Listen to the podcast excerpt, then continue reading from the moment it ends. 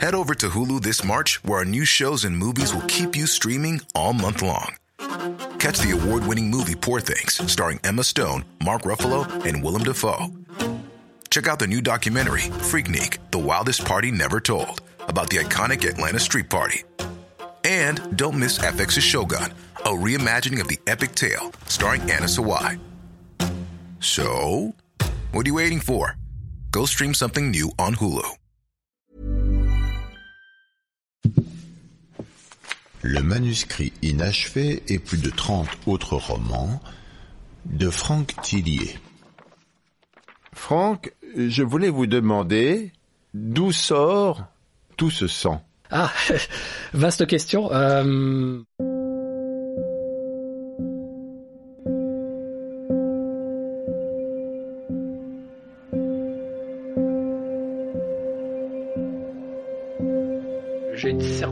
fascination attirance depuis que je suis euh, ado pour les histoires qui font peur, qui font flipper, des histoires policières de terreur, euh, d'horreur. Là où mes copains et mes amis sortaient en boîte quand ils étaient plus jeunes, moi je, je m'installais chez moi devant des films d'horreur et je regardais ça. Toute la nuit. J'adorais vraiment me faire peur, quoi. C'est le mot, c'est-à-dire euh, d'avoir cette espèce d'attrait-répulsion pour ce genre-là, pour le genre du frisson, le genre du suspense, du policier et de l'horreur. Je pense que c'est pour cette raison que je me suis mis à écrire. Alors après l'explication euh, profonde et psychanalytique du sujet, ça, je l'ai pas. Je pense qu'il faut que ça reste un peu secret parce que euh, peut-être que si je me faisais soigner un jour, euh, je, je ne pourrais plus écrire. Peut-être que si je me faisais soigner un jour, je ne pourrais plus écrire.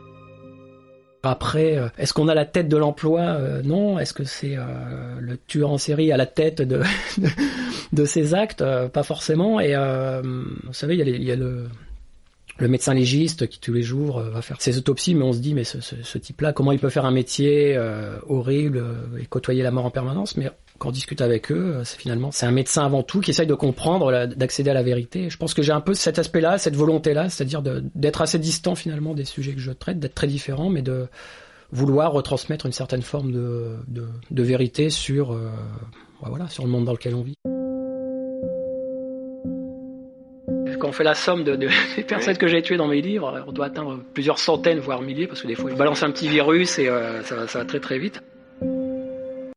Un des grands euh, avantages qu'on a quand on est romancier, c'est qu'on peut tuer tout- toutes les personnes qu'on veut sans être ennuyé, même celles qu'on n'aime pas finalement. Donc ça, c'est un des grands luxes, euh, notre métier. euh. Ça vous sert un peu de défouloir comme dans Le Magnifique Oui, oui, non mais Vous tuez le plombier quoi de temps en temps quoi. Oui. D'ailleurs, il faut faire attention aux descriptions qu'on fait quand on décrit les personnages, de, que les gens euh, qui sont vraiment visés ne se reconnaissent pas.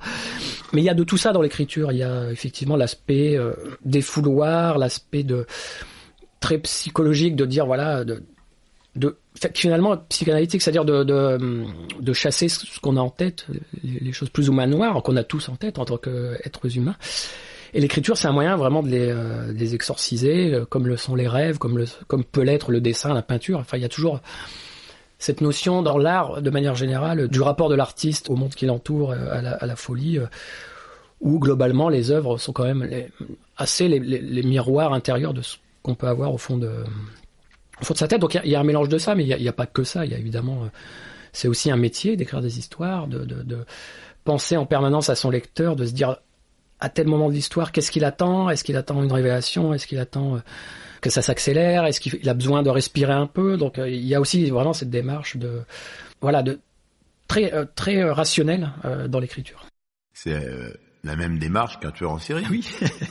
Est-ce que vous avez vous aussi une paterne Oui, il y a effectivement ce je pense une espèce de mode opératoire dans, l'écriture de ces livres-là qui ont un- effectivement un rapport très très fort avec le le meurtrier, le chemin que, que va suivre un meurtrier euh, euh, de son enfance à- au moment où il tue. Mais vous avez l'esprit tordu des tueurs en série. J'ai un cerveau, euh, on va dire, reptilien assez développé. Il y a ce besoin de, effectivement, d'analyser, de d'aller dans la tête de ces victimes. hein. Mes victimes sont les lecteurs, finalement, si on veut faire le rapprochement jusqu'au jusqu'au tueur en série, et d'essayer de- d'anticiper ce qu'ils vont euh, penser, de se dire ils vont enquêter sur ce qu'ils sont en train de lire, donc je dois essayer de, de les tromper en permanence. Donc il y a un aspect un peu aussi, finalement, euh, allez, j'ose le mot, perversion de l'auteur par rapport à son euh, lecteur où euh, bah oui on joue avec lui en fait un peu comme un assassin va jouer avec ses victimes mais ça fait partie c'est ce qu'ils aiment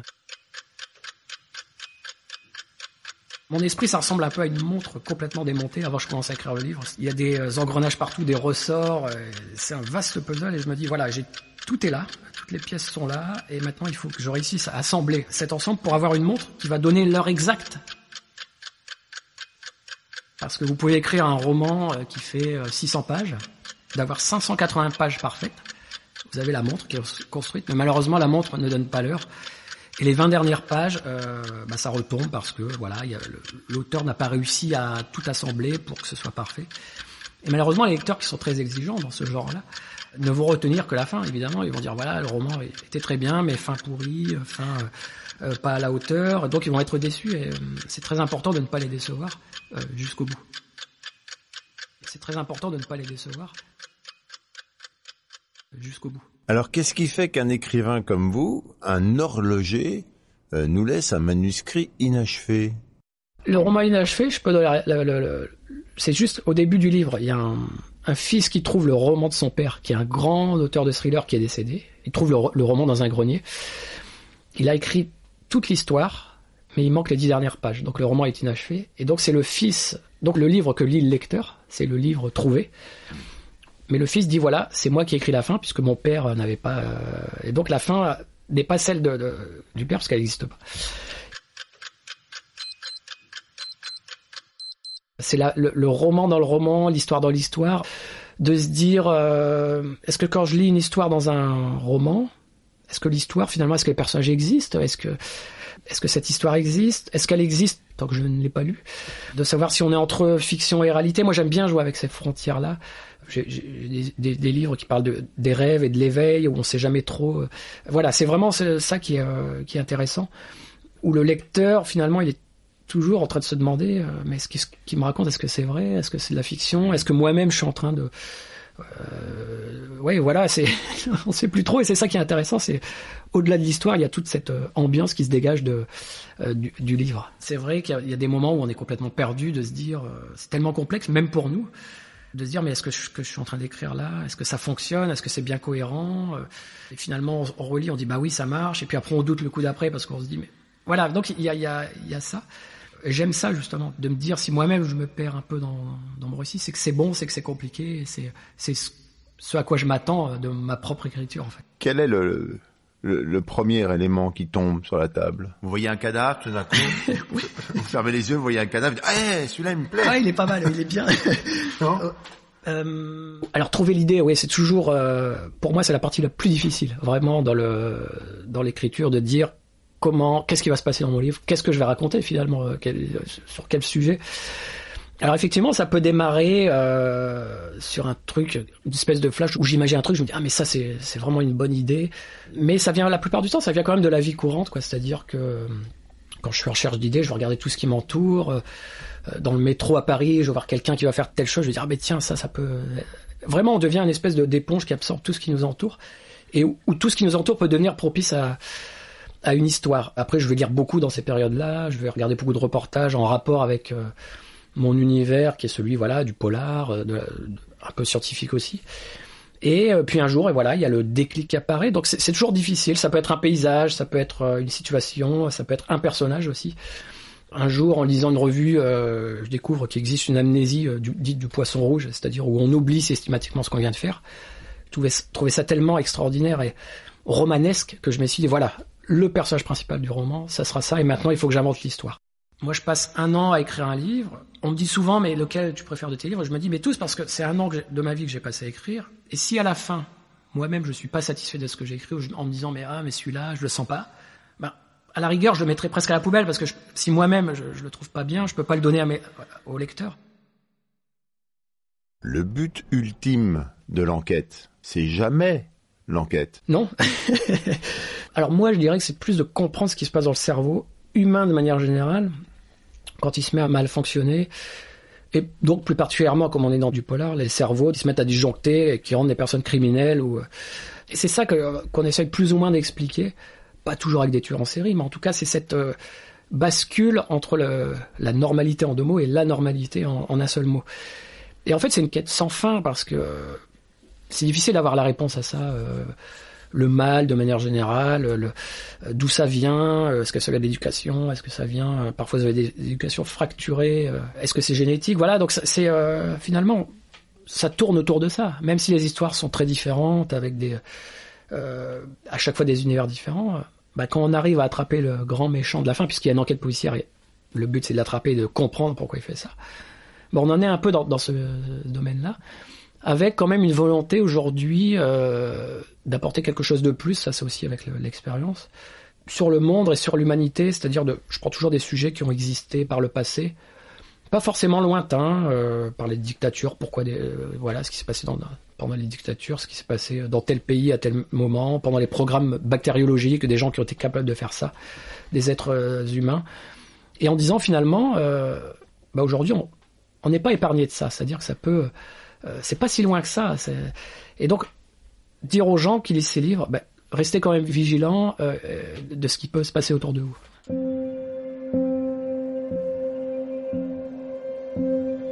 Si on décrivait la réalité telle qu'elle, avec toute sa, cruauté dans nos livres, les gens ne les liraient plus. Les attentats, les enlèvements, les, meurtres, etc., c'est quelque chose d'horrible en fait. Et, les gens ne veulent pas être confrontés à ça dans une fiction. Ça arrive que j'aille avec des policiers, je vois des, photos de scènes de crime, mais rien que le fait de les voir en vrai, les photos, c'est pas encore même, c'est même pas la scène de crime, c'est la photo de la scène de crime. C'est très différent de la voir en vrai que de la voir dans une série. Euh, et la voir en vrai, vous vous dites mais ça, ça existait, il y a quelqu'un qui a, qui été capable de faire ça. Et si on met ça dans un livre, les gens euh, vont ressentir un malaise euh, qui va rendre la lecture désagréable.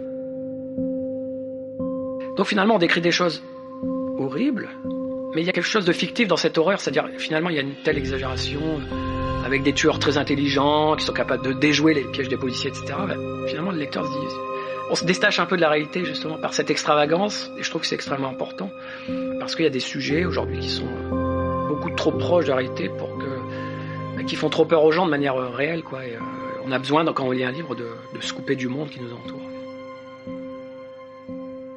On a besoin, quand on lit un livre, de, de se couper du monde qui nous entoure. Ça rassure les gens finalement de voir dans les livres qu'il peut se passer des choses horribles alors qu'eux-mêmes sont en sécurité en train de lire le livre. C'est-à-dire que c'est une sorte de peur sécurisante quelque part parce qu'on on est chez soi dans son canapé, on lit le livre, on a très peur mais on sait que ça ne peut pas nous arriver parce qu'on est dans un environnement euh, euh, sécurisé et euh, cette espèce de peur par procuration, les gens adorent ça. Finalement, quand on lit un livre, il y a quelque chose d'un peu cathartique parce qu'on se dit bah bon ma situation est- n'est peut-être pas terrible mais quand je vois ce qui arrive au personnage euh, finalement euh, je me rassure et je me dis bah je suis pas si mal loti que ça, je, je suis plutôt bien. Bon, il y a des sujets euh, où moi-même je suis plus ou moins enfin, sensible à ça, où je sais que ça peut heurter vraiment très fort les gens parce que ça a trop rapport avec, avec la réalité justement. Tout ce qui a à faire d'un peu euh, pédophilie, enfin qui touche les, les, les jeunes, tout ça. Après, on peut aller très très loin parce que c'est ce qui fait qu'un sujet est bon. C'est-à-dire que moi-même, quand je quand je prends le sujet du sang par exemple, euh, qui a été le sujet d'un de mes romans, C'est Charcot, c'est ça? Oui, c'est Charcot, c'est Charcot. Vous creusez le sang, puis vous vous rendez compte qu'il y a des gens un jour qui savaient qu'ils avaient du sang euh, contaminé entre les mains, mais qui s'en servaient quand même sur des patients qui étaient malades parce qu'ils se disent bah finalement ils sont malades, donc euh, ils seront pas plus malades. Il y a ça, il y a toute l'industrie euh, pharmaceutique. Vous vous rendez compte que dans vos recherches euh, qu'il y a des choses horribles qui se passent là-dessus, c'est la réalité. Mais en même temps, vous dites mais c'est bien que je, que je puisse trouver ça. Donc en fait, dans, l'horreur et l'horreur de l'humanité, le romancier euh, trouve une certaine forme de satisfaction en se disant mais ça c'est bien parce que ça va me donner la matière. Alors c'est horrible de dire c'est bien, mais c'est bien, c'est comme le photographe de guerre qui va à un moment donné pouvoir prendre une photo d'un acte horrible de quelqu'un qui est blessé, qui va dire il faut que je trouve la meilleure lumière, le meilleur cadrage pour faire cette photo à ce moment-là, pour que les gens puissent voir ça.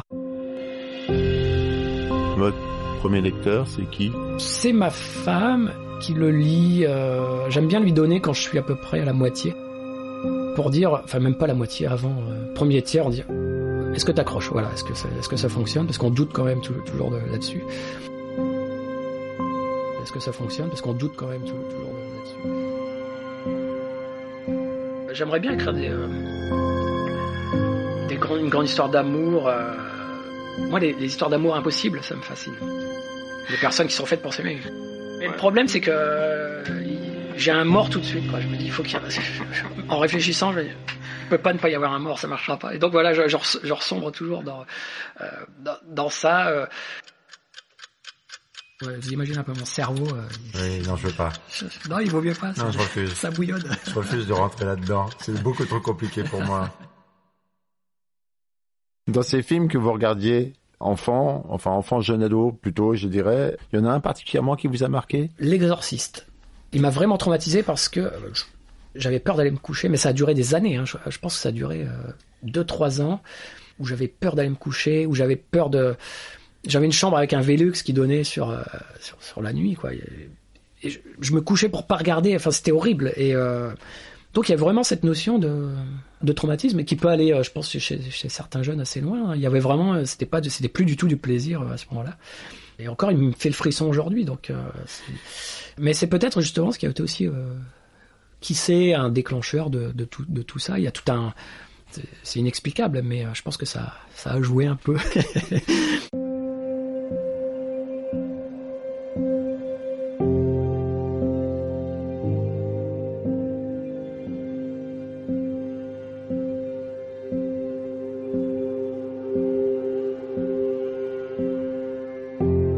Voilà, le premier livre est sorti euh, pour expulser tout ça, et puis euh, j'ai aimé ça, j'ai pris du plaisir euh, à torturer mes lecteurs. euh, je suis pas un tueur en série, je le répète, je torture pas les animaux, mais les lecteurs. Et voilà, et puis les, les- les gens euh, adorent ça, donc j'ai- continué.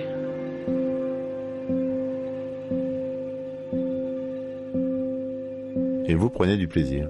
Et oui, mais c'est important, et pour moi c'est la clé aussi. C'est la clé de l'écriture, c'est de prendre du plaisir. Le jour où il y aura plus cette flamme et, euh, et ce plaisir, je, je me poserai des questions. Merci Franck. Merci, c'était un plaisir.